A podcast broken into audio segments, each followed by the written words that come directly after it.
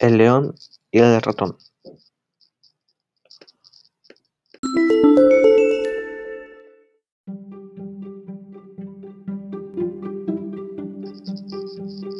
Eras una vez un ratón que caminaba, sin saberlo, sobre el lomo de un león.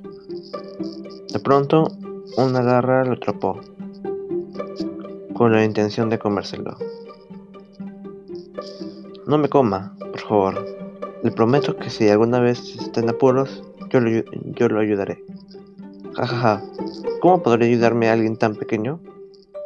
Pero el león lo dejó marchar por esta vez.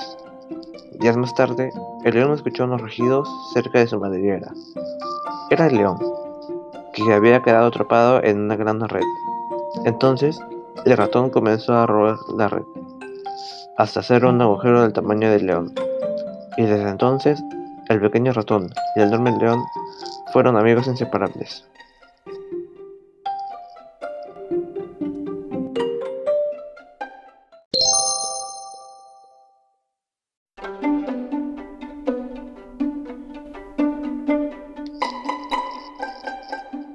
Moraleja. Hasta los más grandes necesitan de los pequeños. Esta fábula de Sopo nos enseña a valorar a todos, sin importar su aspecto o las apariencias.